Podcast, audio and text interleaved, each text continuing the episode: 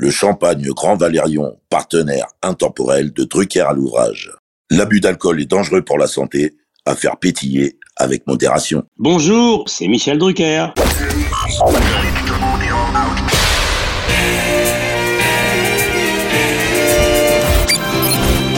Bonsoir, l'orchestre de stars placé sous la direction de Monsieur Jean-Claude Petit.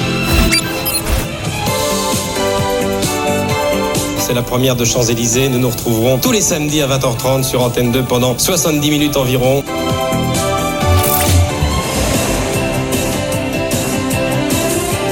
Mylène Farmer.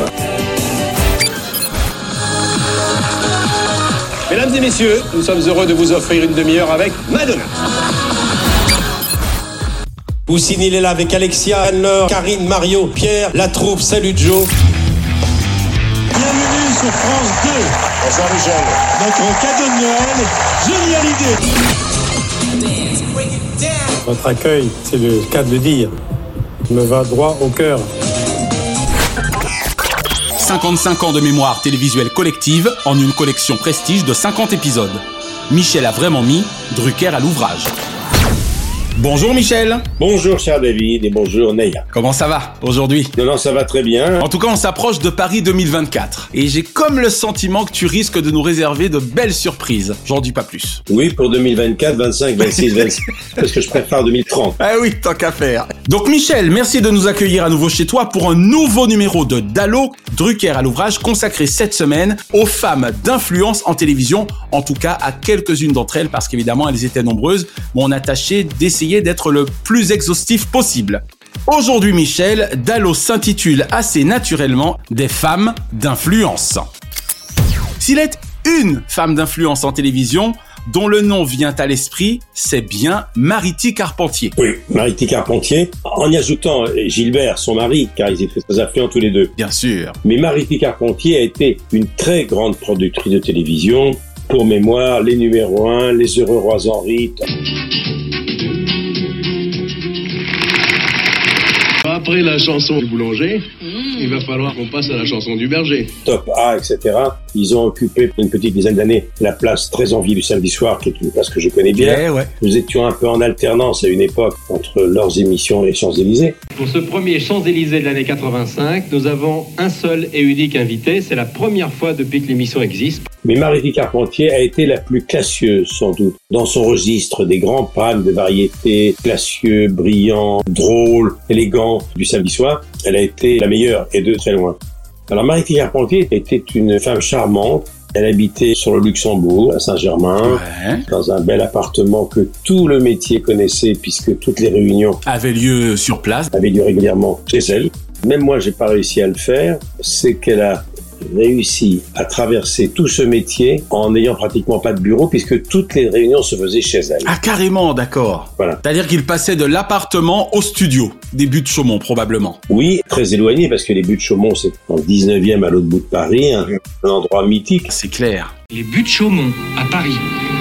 Une place forte sur une colline, un bastion surmonté d'une tour à antenne. Construit par l'État il y a tout juste 40 ans, sur les ruines des anciens studios de cinéma LG. Ils avaient un très grand appartement qui donnait dans, sur les jardins du Luxembourg et ils avaient un grand salon avec une vue magnifique. Et là, régulièrement, tous les artistes, que ce soit Dassa, Thierry Leluron, Claude François, Sylvie Vartan, Chantal Goya, Sardou, Mitchell, Johnny, Tous. Notre idée première a toujours été de mettre en valeur les vedettes et que ce soit elles qui soient maîtres à bord. tout le monde connaissait l'appartement de Mariti Carpentier. Ils arrivaient. Alors il y avait une réunion quand elle décidait par exemple de consacrer un, un numéro 1 à Jodassin. Alors il y avait une première réunion au moins deux mois avant le show car il fallait le préparer. Ça, c'est de l'organisation. Il y a une semaine de construction des corps, c'était très sophistiqué, il y avait des gros moyens, c'était à chaque fois très très beau. Ce faste, effectivement, dans les décors, il y a des décors qui étaient extrêmement coûteux. Quand vous prépariez un carpentier, vous demandez où, où c'est que tu voudrais faire. euh, tu veux ça dans un casino, tu veux ça au bord de la mer, tu veux une piscine. Il y avait une première réunion, il y avait la maison de disques, l'entourage du chanteur. Le chanteur, évidemment, amenait toujours autour de lui des invités un petit peu poussés par sa maison de disques. Bien sûr. C'était la même écurie, si j'ose dire. Tout à fait. Et c'était de bonne guerre. Oui, c'était de bonne guerre, avec un thé, avec des gâteaux. Elle faisait le déjeuner, le thé. Les artistes se lèvent pas trop tôt, donc c'était à 14 enfants. Oui, ça commençait à 14-15 heures, d'accord.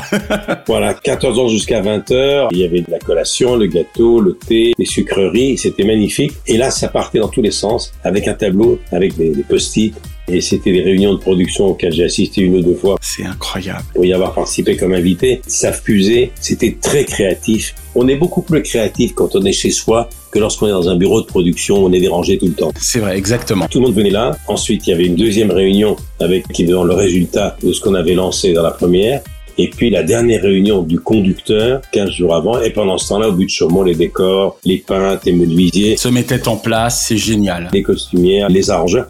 Et Jean-Jacques Debout, par exemple, qui faisait tous les arrangements des chansons, lui revenait dans les réunions avec ce qu'il avait préparé chez lui. C'est incroyable. C'était magnifique. Oui, parce qu'on rappelle que c'était de vrais tableaux pour le coup. Hein. C'est-à-dire qu'il y avait une véritable implication des artistes qui sortaient de leur rôle de simple interprète de leurs propres chansons. En 1972, les rois du samedi soir adaptent en France le concept américain du Ed Sullivan Show. Ils créent leur émission autour d'un artiste avec des sketchs, des costumes et des invités d'exception. Oui, et puis il n'y avait pas la promo qui était là comme chaque de plomb. Ils venaient s'amuser. Exactement. C'est là où sont nés ce qu'on a appelé plus tard les restos du cœur, les collégiales, et ouais. les duos, les quatuors, les chœurs, les chorales. Et surtout, chaque chanson était un tableau. C'est-à-dire que chaque chanson avait une musique originale, un décor original, des costumes originaux, des chorégraphies. Des chorégraphies, mais je me souviens, le thème d'un numéro 1 avec Dassin, c'était l'hiver. Il y avait une patinoire. Incroyable.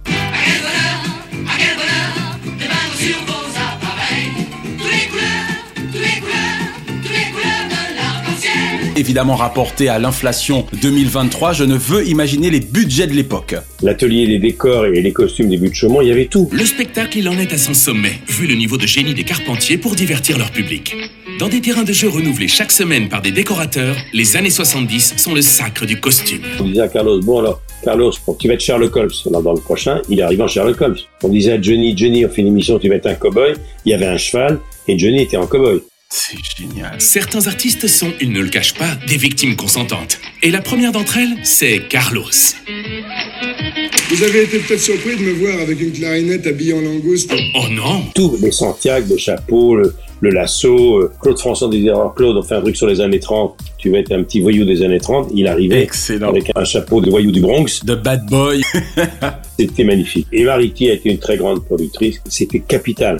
Un chanteur qui lançait un disque, c'était essentiel d'avoir son numéro 1. C'était comme à l'époque de Guy Lux, il fallait son palmarès des chantons. C'est ça, voilà. Euh, au au début de Champs-Élysées, il fallait, il fallait faire son Champs-Élysées. Tout comme depuis un quart de siècle, il faut avoir posé son séant sur un certain divan rouge. Voilà, c'est un petit peu ça. Il y a eu des cycles en fait. Hein. Mais c'est vrai qu'avec son numéro 1, le chanteur qui avait pour la première fois un numéro 1, c'était considérable. Parce que d'abord, c'était l'assurant d'une vente de disques record dans les jours qui suivaient. Et puis surtout, c'était à garder. C'était collector à chaque fois. Mais il était évidemment, à mes yeux en tout cas, et à ceux de Naya, important de commencer par celle que l'on considère un petit peu comme la grande prêtresse, qui n'aura eu, à mon sens, pour véritable successeur que ta propre complice depuis bientôt 50 ans, Françoise Coquet. Grand hommage à Mariti Carpentier. Et d'ailleurs, Mariti, elle avait des chouchous. Ouais. Son couple chouchou, c'était Chantal Goya et Thierry Leluron. Artistiquement. Artistiquement. D'accord. Chantal Goya, c'était Jean-Jacques Debout. Ouais. Elle adorait Sylvie, Johnny, Sardou. Et son présentateur, encore qu'il était beaucoup plus qu'un présentateur, c'était un acteur magnifique qui présentait régulièrement ses shows, c'était Jean-Claude Brialy. Ok. Moi, ça fait mille ans que je suis là. Je fais la vaisselle, je fais les lits. Tous mes amis sont là. Oui, dans un numéro 1, un top A, il fallait faire des liaisons. Eh oui. Et c'est la première qui a demandé à certains artistes d'être en même temps capables de présenter le show. Et Jean-Claude Brialy était tout terrain. C'était la première fois qu'il a demandé à Sacha Distel de faire ça. Ça a donné Sacha, Sacha. Show, exactement. Les gens du Nord ont dans les yeux le bleu qui manque à leur décor. Que de bons souvenirs. Et puis Claude François était un présentateur formidable. Tout à fait. Il y avait des artistes qui étaient beaucoup plus faits que les autres. Et si toi et moi voulions être mauvaise langue, Michel, nous irions jusqu'à dire qu'il y avait même certains artistes beaucoup plus doués en tant qu'animateurs que certains que nous ne nommerons pas ici. Si, si, on va le nommer, si, si, on va le nommer, bien sûr. Mais c'est vrai que faire présenter un show par Claude François, c'était plus facile que par Johnny. Johnny, c'était pas son truc. Paix à leur âme, mais c'est vrai que Johnny, disons qu'il fallait pas trop chercher à le faire parler. Non, non, Johnny, c'était pas son truc, mais Sacha Distel, Claude François, Lama, Ah, il y en a comme ça, effectivement. Brialy, c'était un enchantement. Bien sûr. C'est vrai que j'en garde un souvenir pérenne, absolument magnifique. Drucker à l'ouvrage. Alors Michel, bien plus qu'une chanteuse, Michel Arnaud changea également moult carrière, à commencer par la tienne. Oui, comme homme de télévision, mais avant moi, elle a mis sur les rails des artistes beaucoup plus talentueux que moi. Michel Arnaud, en deux mots, chanteuse des années 60, chanteuse de cabaret, un peu un télo dans le style de Cora Vauquer. Vous mariez pas les filles, ne vous mariez cinéma, restez plus seul chez votre papa. L'avant Barbara, Catherine Sauvage, etc. Une femme cultivée, brillante, plusieurs fois mariée, vie compliquée. Sans entrer dans le sur-people avec, il me semble, un ou deux compagnons officieux plutôt importants également, je crois. Ah ben moi quand je l'ai rencontrée, elle m'a appris qu'elle avait été la petite amie de François Mitterrand. Et voilà, il y a prescription. Très amie avec Georges Pompidou, Eh oui. qui était son voisin à la campagne. Et surtout, c'était une artiste elle-même. Ce qui fait qu'elle savait ce que c'était que chanter, qu'une chanson, qu'un mixage, qu'un enregistrement. Et ce qu'il y a de fabuleux, c'est de savoir qu'elle a été une productrice de télévision aussi puissante. Ce sont deux mondes tellement différents. Ben, c'est elle qui a lancé Jean-Christophe Averti, Les Raisins Verts. On a trouvé, au coin de la rue Cognac-G et de l'avenue Bosquet, un mégot, sans marque, fumé à l'envers. On utilisait des effets spéciaux pour couper l'écran en 4, en 5, en 6. Le fameux split screen. Les Raisins Verts, grande émission de divertissement. Elle a mis dans la lumière Jean-Loup Dabadi, Bedos Daumier, Sophie Daumier, ouais. et elle a mis dans la lumière Paul Naref, qu'elle m'a présenté quand il faisait la manche sur les mares du Sacré-Cœur. Et surtout, elle a eu comme pianiste au Miller Larsou, qui est un cabaret tenu par son mari Rive Droite, un cabaret très célèbre, un jeune peintre qui s'appelait Serge Gainsbourg. Eh ben. Et qui deviendra Serge Gainsbourg. Lucien Ginsburg, incroyable. Et c'est elle qui m'a appelé un jour en m'ayant vu me dépatouiller d'un duplex approximatif dans le vent, dans la tempête, au Bourget. Elle est en formisia. Et Michel Arnaud, c'est elle qui m'a engagé un jour, je lui dois beaucoup. C'est elle qui m'a sauvé la mise en mai 68 quand j'ai été viré, j'étais le plus jeune pour avoir fait grève. C'est De Gaulle lui-même qui a contrôlé la liste de ceux qui ont été virés. Il y avait Zitrone, Thierry Roland, Robert Chapat et moi, donc. Eh ouais. Et c'est elle qui m'a dit, comme elle était très proche de Georges Pompidou, Premier ministre et plus tard le président après 68, c'est elle, comme la sanction touchait le journaliste qui avait fait grève, elle s'est arrangée pour que la sanction ne touche pas le présentateur contourné, parce que présenter Johnny ou présenter Claude François Sylvie Vartan, c'était pas faire du journalisme pur et dur. Exactement. Mais Michel Arnaud était quelqu'un de très important. C'est elle qui m'a fait découvrir Vasarelli. Vasarelli qui a fait les décors de nos émissions et qui a fait la célèbre façade d'RTL rue Bayard. Mythique. Une femme extrêmement dure, très cassante, très blessante, très compétente, qui avait beaucoup de goût et je lui dois beaucoup. Selon toi, les parcours professionnels, notamment de Thierry Ardisson et de Laurent Ruquier, eurent-ils été semblables sans Catherine Barma? Sans doute pas. Catherine Barma portait un nom célèbre. Son papa, c'était Claude Barma, grand réalisateur des années 60. Les Rois Maudits, c'est lui. Et Catherine, que j'ai bien connue, elle a commencé comme script d'une émission qui s'appelait Les Rendez-vous du Dimanche, produite par un jeune qui s'appelait Michel Drucker. Eh oui. Donc Catherine Barma a été ma script. C'est incroyable. Elle était déjà très spectaculaire. Elle avait déjà des cheveux jaunes, des pantalons léopard. C'est vrai que c'est un vrai personnage. Hein Les premiers piercings, c'était elle. Enfin, elle était un peu déjantée, folle au bon sens du terme, très grande productrice. Très grande créatrice également. Voilà, je vais qu'un jour elle m'avait dit Michel, j'espère que tu ne termineras pas ta carrière sans travailler avec moi. Et puis Catherine, elle a mis sur les rails dans la lumière Thierry Ardisson, qui était quelqu'un d'extrêmement original et qui l'est resté. Quel succès Hôtel du Temps Ah, monsieur Ardisson, je vois que vous avez rendez-vous avec monsieur, monsieur Colucci? Absolument. Alors, Coluche, ça te fait pas trop chier d'être mort Stop Joker Thierry Ardisson et Laurent Ruquier ont occupé pendant une petite dizaine d'années le samedi soir. 8 ans de Tout le monde en parle pour Thierry. Voilà. Et 14 ans de On n'est pas couché pour Laurent Ruquier. Une même nuit Stromae euh, chez notre confrère Frédéric Tadei, c'était un vendredi soir. Exactement. Et Catherine, c'est quelqu'un que je connais bien puisque ces émissions dont tu viens de parler se tournaient au studio Gabriel. Eh ouais. Ils tournaient le jeudi et tous les jeudis je les voyais, on prenait un café dans le bureau. Je voyais défiler tout le casting, tout le sommaire des émissions. Et puis je bavardais beaucoup avec Catherine Barma qui était quelqu'un de brillant. Et comme c'est quelqu'un qui avait une très forte personnalité, quel le cas de Thierry Ardisson et Laurent Ruquier, elle s'est fâchée avec les deux. Eh oui, vraiment, c'est un milieu particulier, je trouve ça dommage, mais bon, en même temps, on sait que l'eau coule sous les ponts. Ça s'est terminé par un divorce avec Thierry. Il y a eu un avant et après, la carrière de Thierry avant ou, après Catherine. Voilà. Et idem pour Laurent Ruquier. C'était quelqu'un de très très particulier, Catherine. Absolument. Comme Michel Arnaud, comme François Coquet. Ces femmes-là ont des caractères. Il leur faut être des femmes de caractère. Et très fort, très très fort. Et lorsqu'on fait à la fois l'antenne et la, et la production, on peut pas gérer ça. Il ne faut pas confondre femme de caractère avec femme caractérielle. Et c'est ça toute la différence. Oui, et il n'y a pas de réussite dans les productions de télévision sans des duos. Marie Gilbert Carpentier, il y avait Léla Messic et Guy Lux. C'est toujours par deux que ça marche. Françoise Coquet et Michel Drucker. Voilà. Catherine Barma et Thierry Ardisson, Catherine Barma et Laurent Ruquier, entre autres. On en profite d'ailleurs pour saluer leurs deux coproducteurs respectifs désormais depuis un moment, à savoir Stéphane Simon pour Thierry Ardisson et Philippe Tuilier pour Laurent Ruquier. Mais c'est vrai qu'en tout cas, ça fonctionne toujours par paire. Et pour paraphraser Thierry Ardisson, la paire, il n'y en a pas deux. Oui, exactement. Bon, c'était facile. Catherine Barma a été à vie immortalisée par l'immense Florence Foresti. Ça aussi. Faut le rappeler. Ça va pas, Laurent, ça. Il faut pas parler des milliardaires russes comme ça. Mais on avait fini. Mais oui, non, mais on va se faire buter, mon vieux. Oui, et puis il faut dire que Catherine Barma n'a pas produit ou coproduit que le samedi soir. C'était de l'access. Elle a produit On demande qu'à en rire. En des années, un access prime time qui a fait découvrir deux générations d'humoristes qui ont pignon sur rue maintenant, qui remplit les zéniths ou les plus grandes salles de France et qui étaient inconnues au départ. Vraiment une femme qui compte en télévision. Juste avant de passer à Denise Glaser, j'ai quand même une question à te poser puisque c'était son souhait que vous travailliez un jour ensemble. Est-ce que c'est jamais arrivé j'ai beau chercher, je n'ai pas le sentiment d'avoir à associer le nom de Catherine Barma à celui de Michel Drucker. Et non, puisque moi j'ai la même productrice depuis mes débuts. Ben, en même temps, tu te permets quelques infidélités parfois. Tu travailles avec Franck Sora, donc tu aurais très bien pu ponctuellement travailler avec Catherine Barma. Non, mais ça n'a rien à voir, parce que Catherine faisait une hebdo. Ah oui, en fait, il eût fallu être exclusif. Moi j'ai toujours fait des hebdos, Hardisson hebdo. D'accord. Franck Sora, c'est autre chose. Franck Sora, c'était 4 ou 5 fois par an, et sur des prime time. Mais, cela dit, c'est vrai que Catherine Barma a beaucoup compté dans ce métier. Quand Catherine Barma, notre productrice,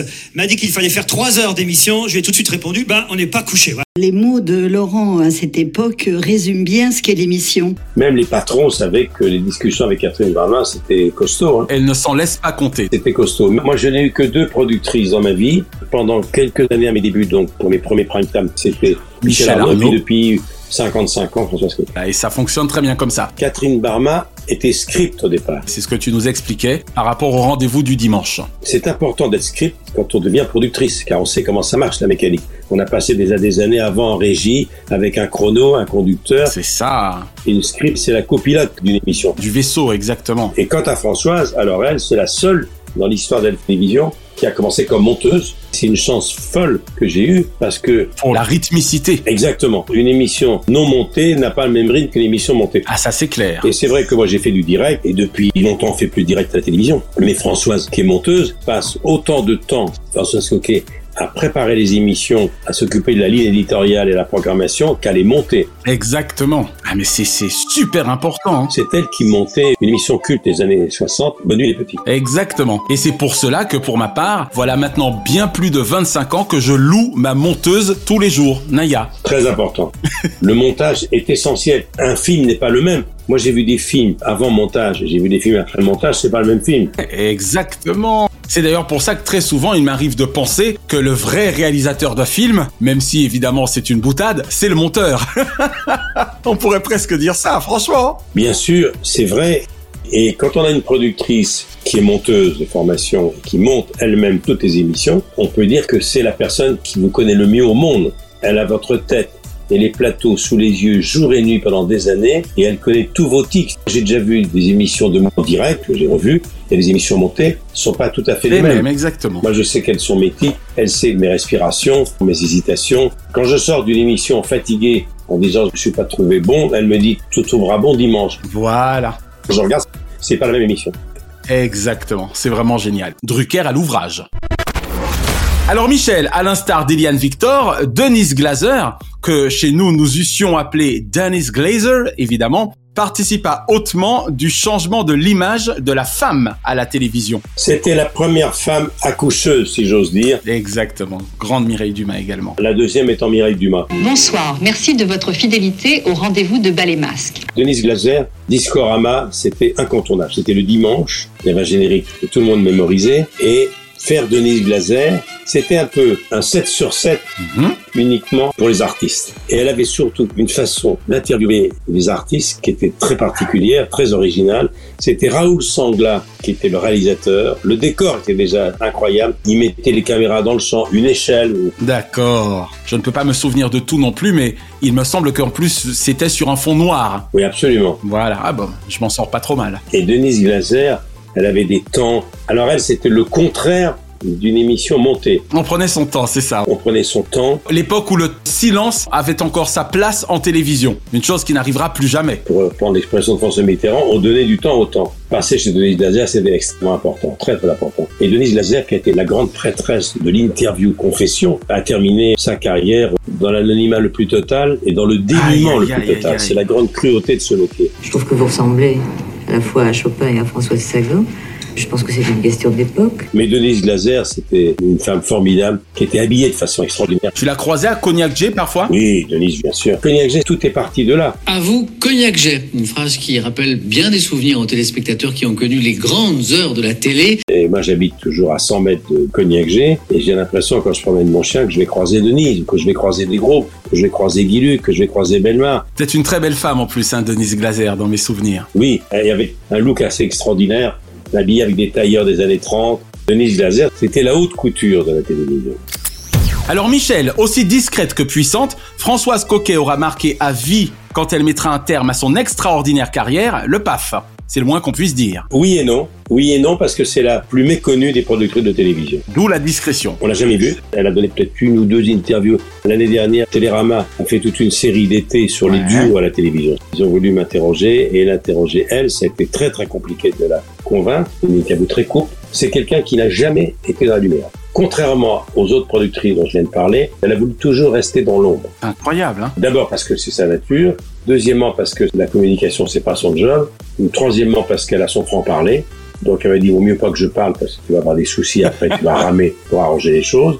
Pour moi, François, c'est celle qui dit non et moi, je suis celui qui dit oui. Voilà pourquoi on a un parfait équilibre. D'accord. C'est quelqu'un de très rigoureux, femme extrêmement élégante, qui a eu un succès fou. Le nombre de chanteurs que je connais qui ont été amoureux d'elle. Je la connais par cœur puisqu'on est né le 12 septembre Eh 42, le même jour, on est donc des jumeaux. C'est ma sœur, François. Mais même moi qui la connais bien, le mode d'emploi, j'ai mis quelques années avant de le connaître. Un certain nombre d'années, voire un nombre d'années certain. Oui, exactement. Heureusement qu'elle était là parce que au début, j'avais tendance à dire oui tout le temps. Il faut effectivement parfois savoir poliment mais fermement dire non. Et alors François, sans faire de jeunisme, etc., m'a toujours dit, c'est pas parce qu'on s'adresse en majorité à des seniors, c'est pas parce qu'au fil des années, tu deviens le patriarche d'un vestige pittoresque de ce métier, c'est pas pour ça qu'il faut faire une programmation qui tourne le dos à la jeunesse. Elle m'a toujours poussé. Exactement. D'où viendrait cette espèce de légende urbaine, à mon sens complètement à tort, qui consisterait à penser que tu n'intéresserais plus que les seniors? Il n'y a pas un jeune autour de moi qui ne me parle avec passion de Michel Drucker. C'est très difficile de faire l'unanimité. Je parle pas du public, je parle dans le métier. C'est-à-dire que dans le métier, il y a toujours deux familles. C'est pareil pour le cinéma. D'accord. Les théâtreux, les gens du cinéma, et dans les gens du cinéma et dans les gens du théâtre, il y a les gens du théâtre populaire, il y a la cage aux folles et Bertolt Brecht, ou Shakespeare. Je vois ce que tu veux dire. Et puis dans le cinéma, il y a les tuches et il y a Godard. Ouais, ouais, c'est ça. En ce qui me concerne, j'ai jamais prêté le flanc à des critiques trop violentes. C'est vrai, j'ai traversé ce siècle avec la bienveillance, mais le seul angle sur lequel on pouvait m'attaquer, c'est encore lui. Tout va bien. Non, me dis pas que t'es encore à la télé. T'es toujours à la télé. Je suis toujours à la télé. Moi maintenant, pendant dix ans, il y a eu Guy Lux, il y a eu Jacques Martin. J'ai succédé à Jacques Martin ou à Bouvard, cette génération-là, avec Jean-Pierre Foucault. Je suis devenu le plus ancien. Entre dire le plus ancien et le plus vieux, la frontière est assez étroite. Elle est ténue. S'intéresser aux seniors, ça avait un côté un peu péjoratif. Et puis, et là j'ai passé le cap. Ça y est, j'en suis sorti. Mon pépin de santé il y a deux ans m'y a aidé sans doute. Maintenant, sur les réseaux sociaux, je suis la reine d'Angleterre. Voilà comment les jeunes me voient sur les réseaux sociaux. Oh. Maintenant, les jeunes, c'est kitsch et c'est très branché d'être fan des émissions de Michel Drucker. C'est-à-dire que Julien Doré adore venir chez toi. Oui, et il m'a même demandé d'être dans ses clips.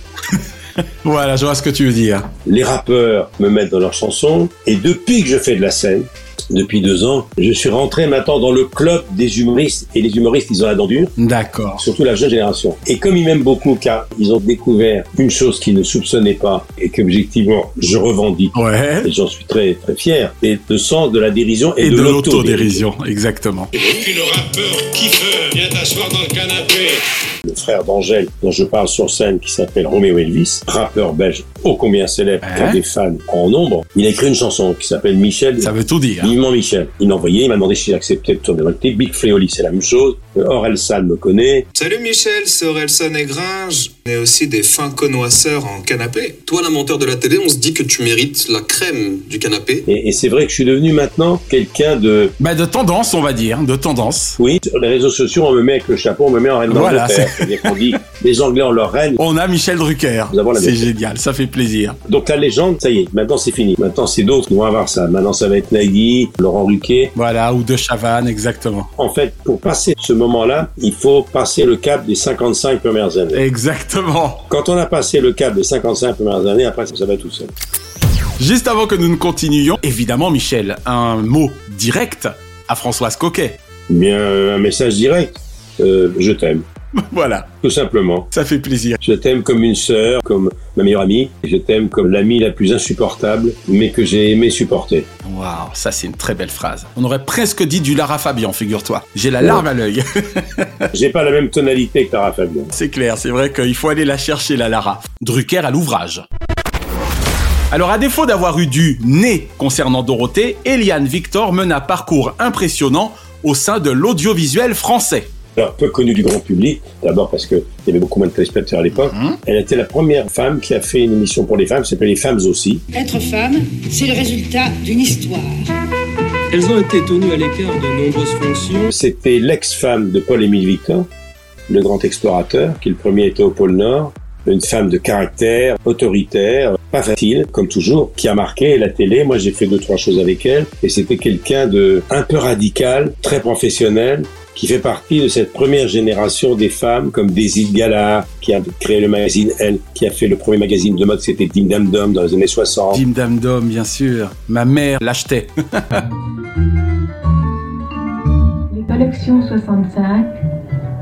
Un dessin de Chaval. Oui, dont la musique a été faite par un tout jeune inconnu qui s'appelait Pierre Bachelet, réalisé par un jeune assistant qui a travaillé avec moi, qui est Rémi Grimbach. Donc ça, ce sont des femmes qui ont marqué la télé. On a oublié de parler d'une femme, mais c'est les années 50, c'est plus ancien, Mhm. qui s'appelait Aimée Mortimer. Aimée Mortimer, elle faisait une émission de télévision avant Jacqueline Joubert, dans les années 55, 60, et c'est là où Johnny a fait sa première télé. Eh bien, Johnny Hallyday, venez. Il a 16 ans, je crois. 17. 17, vous voyez, ça change tout. Il avait 17 ans avec pour marraine Lynn Renault. marraine de l'époque, Lynn Renault. Eliane Victor était une très grande productrice, très informée. C'est la première, entre guillemets, productrice féministe de la télévision. D'accord. C'est à se demander quand même comment elle aura pu passer à côté de ce qu'allait devenir le phénomène Dorothée. Peut-être était-ce plus de la jalousie humaine qu'un manque de nez de sa part. Ça ne pouvait pas fonctionner. Eliane Victor et Dorothée, c'est voyage en terre inconnue. D'accord. Eliane Victor ne pouvait pas aimer Dorothée comme beaucoup de productrices ne pouvaient pas aimer Dorothée, parce que Dorothée a eu pendant des années, à tort, à tort, à tort, à tort, une image de la petite fille qui habille les jeunes. D'accord. Dorothée, c'est une très grande injustice, mais Dorothée, qu'est-ce que tu veux? Elle a eu un succès gigantesque. Elle a eu des millions de téléspectateurs. Elle a eu des milliers de fans. Elle a vendu des millions de disques. Elle a été une des plus populaires. Elle a fait quelque chose que personne n'avait jamais fait. On peut pas tout avoir. Et j'espère que Dorothée s'en fout. Parce que que Dorothée ait été plus ou moins méprisée par une demi-douzaine de femmes qui considéraient que la télévision, c'est pas ça, ça, finalement, avec le recul, ça n'a aucune importance. Exactement. Voilà une femme, Michel, iconique pour tous les fans des années télévision 80-90, Dominique Cancien. Alors Dominique Cancien, je vais dire quelque chose que j'ai jamais raconté, mais qu'elle raconte en petit comité. Elle doit sa carrière à Jean Drucker. Jean Drucker qui était patron de RTL. C'est lui qui m'a dit, écoute, il y a une petite... Et moi j'ai connu Dominique Cancien parce que son premier mari, enfin, je crois qu'elle était mariée qu'une fois, Jean-Pierre Cancien, était mon réalisateur à. D'accord. Donc j'ai connu Dominique, elle avait 17-18 ans. Je l'ai toujours beaucoup aidé car elle avait du talent. Et Dominique est devenue, elle, alors vraiment, une femme extrêmement influente, mais surtout qui a mis dans la lumière beaucoup de talent. Exactement. Et je vais t'en citer deux qui lui doivent tout. Mais tout, ils en parlent pas assez. Alors, j'en parle pour eux. Nagui, c'est elle. De Chavannes, c'est elle. Et puis vous avez fait euh, comme tout le monde, vous avez appris euh, par la télévision, par la radio, par les journaux, euh, la mort de Dalida. Et on peut rajouter à la liste Nicolas Hulot. Nicolas Hulot, j'allais y venir. Mais Nicolas Hulot dans un, Un autre, autre registre. Mais Dominique Ancien, elle avait une intuition, très grande intuition. Elle a été la grande prêtresse du divertissement du TF1 triomphant de la première décade de TF1, la décade Bouygues, et elle était la préférée et la chouchou de Francis Bouygues. Francis Bouygues, d'accord, oui. Elle était la préférée de Francis Bouygues quand il a acheté TF1. Elle l'avait rencontré, elle a fait une émission sur le cancer. Il était parmi les témoins parce qu'il a eu un cancer du poumon. Il était là en tant qu'homme d'affaires peu connu dans le travaux publics seulement. Et c'est comme ça qu'ils ont sympathisé ensemble. D'accord. Il a flashé sur elle et il a eu raison. Et Dominique Cancien, elle a eu une intuition formidable. Elle aurait pu faire une carrière beaucoup plus importante. Elle avait une assistante à qui elle a tout appris, une certaine Anne-Marc Cassius. Oh, d'accord. Qui ensuite a monté DMLS TV, je crois. Voilà, voilà, voilà. Anne-Marc Cassius, qui est devenue la femme des Restos du Cœur, la proche de Goldman. Mais elle faisait partie des petites assistantes de Dominique. Incroyable. Comment tout est toujours lié dans ce milieu. Mais c'est une très grande dame, Dominique Cancien. Ce serait une autre émission. En tout cas, une chose est sûre, c'est que la première fois que j'ai vu le nom de Dominique Cancien associé à celui d'un autre que j'ai adoré d'emblée, elle était encore sur Antenne 2, car ça s'appelait Antenne 2, et c'était avec C'est encore mieux l'après-midi, présenté, animé par un certain Christophe de Chavannes. Elle a lancé Christophe, elle a fait de Nicolas une, une star, Ushuaïa. Pour deux semaines consécutives, Ushuaïa, le magazine de l'extrême, donc en Amérique latine. Bonsoir à toutes et à tous. Opération Okavango, ils étaient compagnons à l'époque. Les équipes d'Okavango se sont rassemblées à Bilma, sur l'une des plus vieilles pistes transsahariennes reliant le lac Tchad à la Méditerranée. Elle était très proche de Nicolas Hulot. C'était une histoire d'amour. Mais Dominique Ancien, tu, tu- tu- moi j'ai fait beaucoup d'émissions avec elle. Des émissions exceptionnelles, les sous-marins. Merci, commandant, de m'avoir accepté à bord de votre bâtiment. Charles de Gaulle, les pompiers, les policiers, les gendarmes, la Guyane, Ariane, etc. Et c'est vrai que Dominique Ancien est une fille extrêmement attachante que j'aime beaucoup, une femme de cœur. Eh oui. Qui a adopté une petite fille. C'était quelqu'un qui avait une intuition folle. Dans le salon qui était à côté d'elle, une cliente, si elle trouvait qu'il avait quelque chose, combien de fois elle a engagé des gens comme ça en disant, vous avez un truc, appelez-moi lundi. Huit jours après, il était engagé comme assistant. Incroyable. Elle avait le sens de ça, comme Besnéard avait le sens des acteurs. Acteur Mercry Michel. Dominique Ancien est probablement de toutes les femmes dont on parle aujourd'hui, Françoise Coquet étant un cas à part, est probablement la plus généreuse et la plus attachante de toutes celles que j'ai connues. Comme quoi Et qui n'a jamais été ma productrice. Sauf, sauf sur les émissions dont je viens de te parler exceptionnelles. Très bien. Drucker à l'ouvrage. Elle a peut-être marqué les téléspectateurs avant tout en tant que speakerine, Je souhaite une bonne après-midi à tous ceux et à toutes celles qui viennent de nous retrouver sur Antenne 2. puis animatrice, mais Dorothée fut aussi directrice de l'unité jeunesse et famille de TF1 dix ans durant. Il faut le rappeler. Oui. Alors, je suis pas sûr qu'elle ait passé beaucoup de temps dans les bureaux de directrice, parce que je sais pas comment elle aurait fait, faisant 4 heures de télé par jour. par jour, ouais. Mais a surtout, Dorothée, et c'est bien, elle a eu autour d'elle quelqu'un de très Eh oui. important à ses côtés, qui est Jean-Luc Azoulay. On ne peut pas parler de Dorothée sans parler de Jean-Luc Azoulay, sans parler évidemment de Jacqueline Joubert, hein, qui était aussi une femme qui était très importante. J'ai eu une fée, ça paraît bête, mais c'est vrai. Une fée qui m'a découverte et qui m'a dit avez une gueule à faire de la télévision. Excusez-moi pour ce terme, c'était vrai. Et cette fée, c'était Jacqueline Joubert. Dorothée, elle a été celle qui a fait le plus d'antennes de tous. Dorothée, c'était pour moi une championne de très haut niveau. Eh oui, Récréa 2, c'est votre émission tous les jours pendant les vacances. Je ne vais pas être seule pour vous la présenter, rassurez-vous. Ceux qui dirigeaient ça, c'était un duo redoutable et redouté qui était Berda Oui, Azoulay. Azoulay et Berda. Les premiers à faire un empire avant Arthur et le grand patron d'Endemol Monde maintenant. Stéphane Courby. Stéphane Courby. Et bonjour Stéphane Courby. Bonjour. Vous avez été euh, le patron d'Endemol France. On vous doit notamment Le Loft, La Starac ou Secret Story. Avant le duo Courby-Arthur, il y a eu Berda Azoulay. Jean-Luc Azoulay, bonjour. Je, vous êtes l'un des fondateurs de AB Production, vous êtes le A de AB. Chaque duo ayant fait 10 ans. Berda Azoulay et 10 ans ensuite euh, la télé-réalité. Pour moi, Dorothée, c'est une très grande artiste avec une puissance de travail. Mais compte tenu de la vie qu'elle a eue pendant ces 10 ans où elle a travaillé 15 heures par jour, tu te doutes bien que l'unité était dirigée par Berda Azoulay. Azoulay pour l'artistique et Berda pour l'aspect financier. Exactement. Et ils ont fait un trio formidable. Deux lettres et un phénomène générationnel. A comme Azoulay, B comme Berda. Deux hommes et un empire télévisuel AB Productions. Dans la vitrine était Dorothée et derrière Dorothée, j'y ajouterais Hélène Rollès. Hélène Rollès. Elle est devenue standardiste après AB Productions pour devenir euh, la star que vous connaissez tous, la saga d'Hélène racontée par Christophe Pietri. Parle-nous donc de Mireille Dumas, qui est, j'ai presque envie de dire, l'autre accoucheuse du PAF depuis Denise Glaser. Absolument. Alors, Mireille Dumas, qui est la compagne de Dominique Colonna, le réalisateur en titre, si j'ose dire le premier. Il y a Dominique Colonna, Richard Valverde Valverde, et Frédéric Pommier. Donc Mireille Dumas, elle était journaliste de presse écrite au Monde. J'ai découvert Mireille Dumas en lisant ses papiers dans Le Monde. D'accord. Elle était très brillante, cultivée. Et Mireille Dumas est devenue, si j'ose dire, la psy de la télévision. Elle a fait des émissions. Elle est sans doute la meilleure, hein. Oui, la meilleure. Vie privée, vie publique. Jamais on n'avait abordé ce chapitre sans être euh, racoleur. Bas les masques, évidemment. Bas les masques, évidemment. Elle a fait des docs.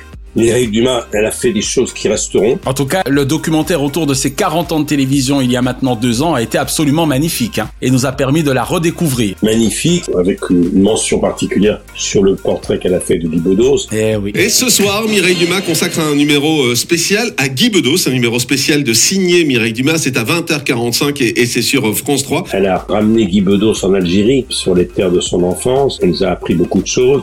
Elle est allée avec Sylvie Vartan sur les traces de son enfance en Bulgarie.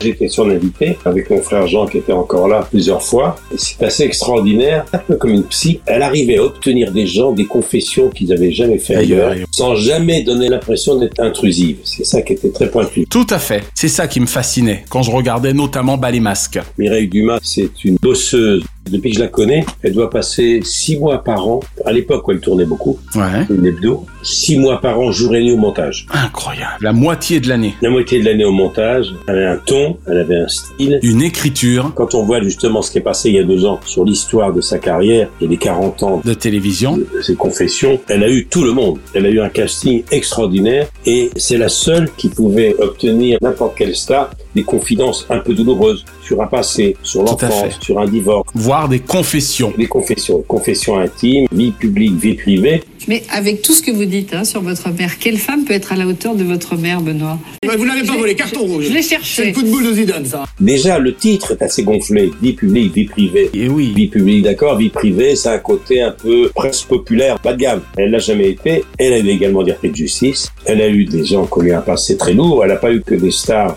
Et qui étrangement en ressortait quasiment sympathique. Oui, absolument. Elle avait ça. Et je sais que elle avait une maman extraordinaire qui s'est éteinte euh, il y a deux ans, qui était centenaire. Elle a eu de l'extrême, euh, qu'est-ce que je vais dire, amour de rester jusqu'à l'âge de, de 100 ans.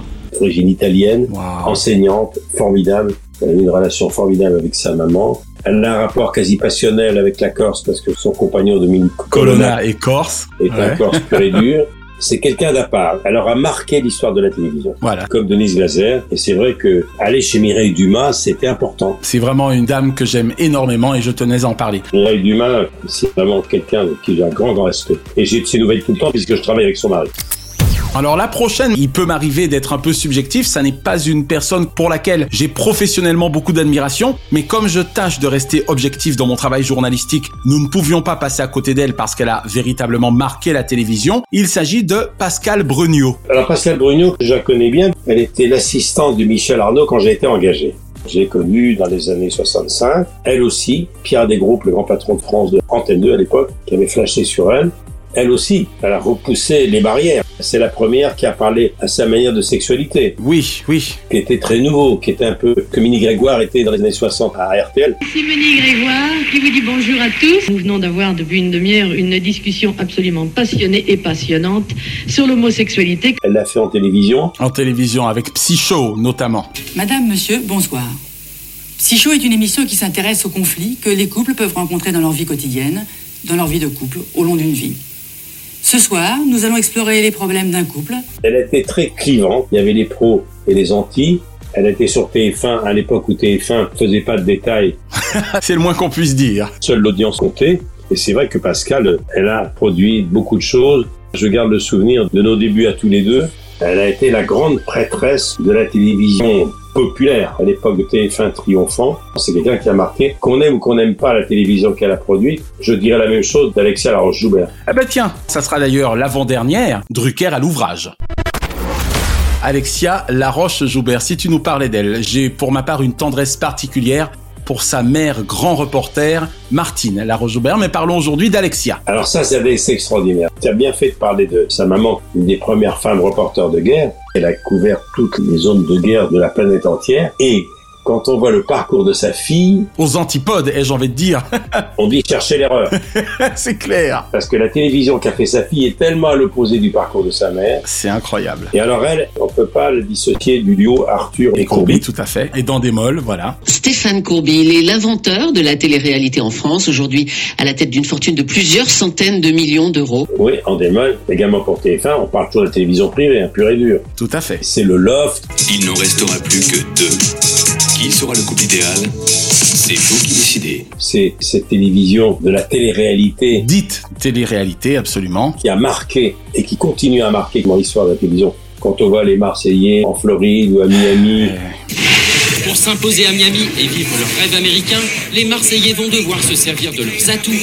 Et des atouts qui n'en manquent pas. Ou toutes ces émissions qui sont des enfants de Love Story. Eh oui, hélas. Et c'est vrai qu'elle a fait des choses assez gonflées qui ont vraiment partagé le pays et les intellectuels de ce métier. Il y a eu une majorité de gens qui regardaient ça, sinon on n'en parlerait pas. Et puis il y avait ceux qui trouvaient ça déplorable et ceux qui trouvaient ça intéressant. Je me souviens que lorsqu'ils ont lancé Love Story, ils ont lancé quelque chose c'est un de mes élèves qui l'a présenté, qui est Benjamin Castaldi. Oui. Bonsoir et bienvenue à tous pour cette grande première. Je suis extrêmement heureux d'être avec vous en direct sur M6 pour le coup d'envoi de Love Story. Et je me souviens que j'avais dit à Benjamin Castaldi, je crois que je te l'ai déjà dit une fois. Absolument, oui. Il m'a dit voilà, M6 va faire le loft. C'est une télévision populaire, John de Mol, qui est en train de révolutionner la télévision en toute l'Europe. Et voilà, on me demande, mais je ne le ferai pas sans votre accord, Michel, sachant que mon frère était le patron d'M6. Et j'avais dit à Benjamin, tu vas faire ça trois mois. C'est des salles de deux, trois mois. Si ça marche très fort, comme tu travailles sur une chaîne commerciale, le juge de paix, ça sera l'audience et les recettes publicitaires. Et même si vous faites défoncer par la critique, le succès populaire sera tel que les chiens aboient la caravane. Que tu pourras t'en arranger. Voilà. Si ça marche pas et la critique est mauvaise, vous avez tout perdu. Mais si ça marche et il y a des critiques plutôt positives d'un télo, alors là vous avez gagné. Et c'est ce qui s'est passé. Tout le monde ne parle plus que de ça. Les passions se déchaînent, les cœurs se brisent, les foules se rassemblent. Je me souviens, Le Monde Libération ont fait quatre pages, un cahier spécial sur le succès de la télé-réalité. Oui, oui. Et que Ségolène Royal s'est cru très inspiré à l'époque de dire intellectuellement c'est intéressant, ça mérite réflexion, c'est jeune, confine toute la journée, etc. C'était des insultes puisque j'ai été traité par euh, Ségolène Royal de proxénète, ce qui est quand même un terme assez fort. Et c'est ce qui s'est passé. Et j'avais dit à Benjamin, maintenant écoute, vous avez gagné, la presse, le monde, Libération, la presse d'opinion trouve ça pas mal. Il y a même des hommes politiques qui veulent être dans le coup, qui veulent pas être en retard d'une mode, comme ça fait un carton. Tu arrêtes, tu remets pas ton titre en jeu. Et puis ça a tellement marché, l'argent a tellement coulé à flot. Et ben voilà. Qu'il l'a fait pendant 10 ans. Et il l'a payé cher, il le reconnaît. Mais tout ça pour dire que derrière tout ça, il y avait Alexia Laroche-Joubert. Euh, Martine Laroche-Joubert, qui elle avait senti que cette télévision-là, qui avait un succès, John de Mold, ce Hollandais assez génial pour les uns, dangereux pour les autres, avait inondé le monde. Et ça continue. Bien sûr. Hélas. John de Mol, si vous ne connaissez pas son nom, vous connaissez au moins ses émissions. C'est lui qui est derrière Love Story, Star Academy. C'est le pape de la télé-réalité. Et c'est des émissions qui coûtaient rien. Parce que les gars, ils devenaient célèbres en espace de 15 jours.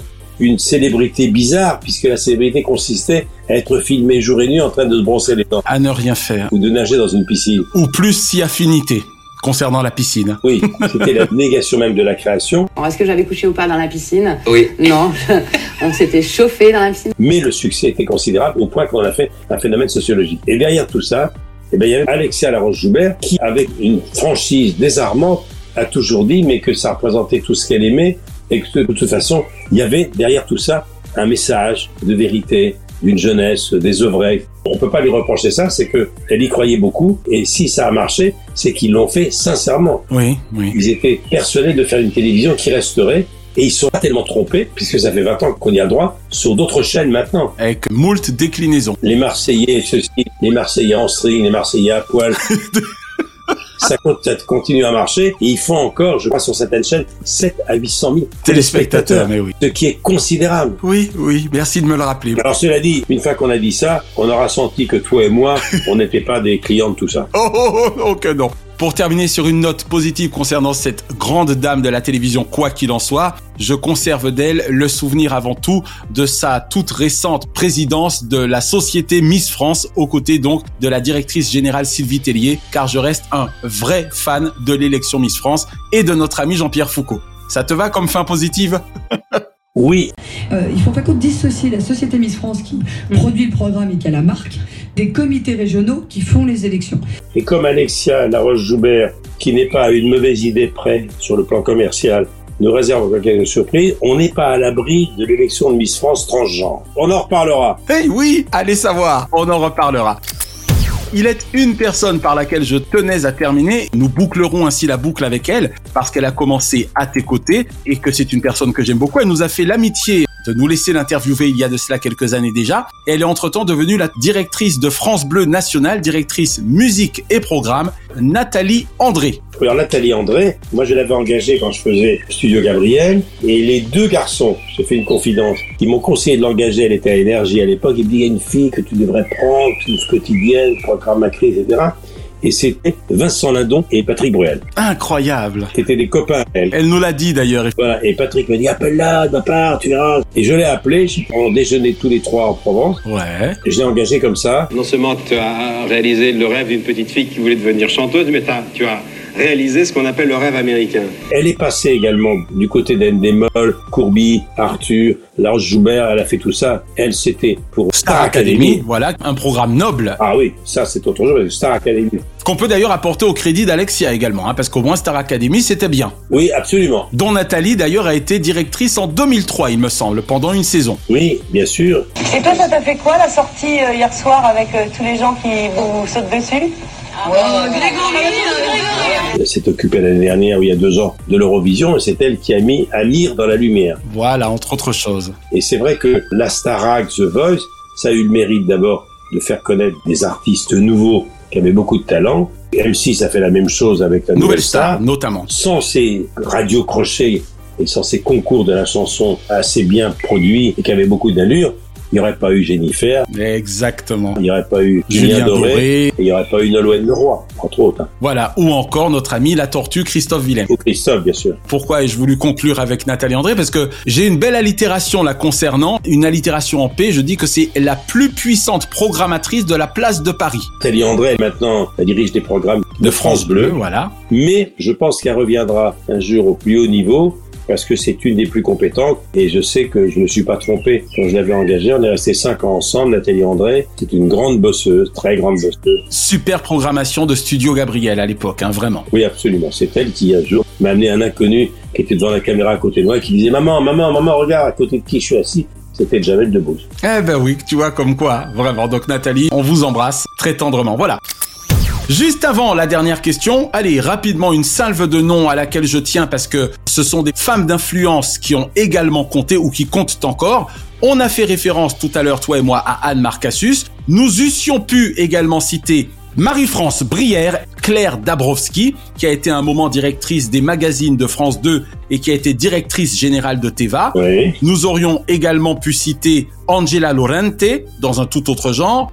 Nous aurions pu citer Ariel Saraco, à laquelle on doit les beaux jours de nulle part ailleurs sur Canal. Oui. Nous aurions pu citer Simone Harari-Beaulieu. Ah oui, très, très importante, Simon. Oui, très. Eh oui, tu me fais plaisir. Nous aurions pu citer Arlette Chabot, très grande directrice de l'information. La meilleure en politique. Pour ma part, en tout cas, je trouve que c'est une très grande journaliste politique, aux côtés d'Alain Duhamel. Elle est à LCI aujourd'hui. Exactement. Nous aurions pu citer Sylvie Tellier, la directrice générale de la société Miss France. Bien sûr, brillante. Il y en est une qu'on oublie un peu, mais moi j'ai adoré sa période question pour un champion. C'est Sabine Mignot. Sabine Mignot qui a été ma décoratrice dans une autre vie. Waouh, avant donc Stéphanie probablement. Voilà, exactement. D'accord. Et enfin, la dernière, c'est une dame avec laquelle Naya et moi avons collaboré quand elle s'occupait des émissions de Marc-Olivier Fogiel sur Canal, la regrettée Emmanuel Lanvec. Voilà. Ben, tu vois, tu as cité beaucoup de gens que tu connaissais mieux que moi, que j'ai pas eu le temps de rencontrer. J'ai connaissé de nom. Tu m'as appris plein de choses. Ça fait plaisir. Mais c'est vrai que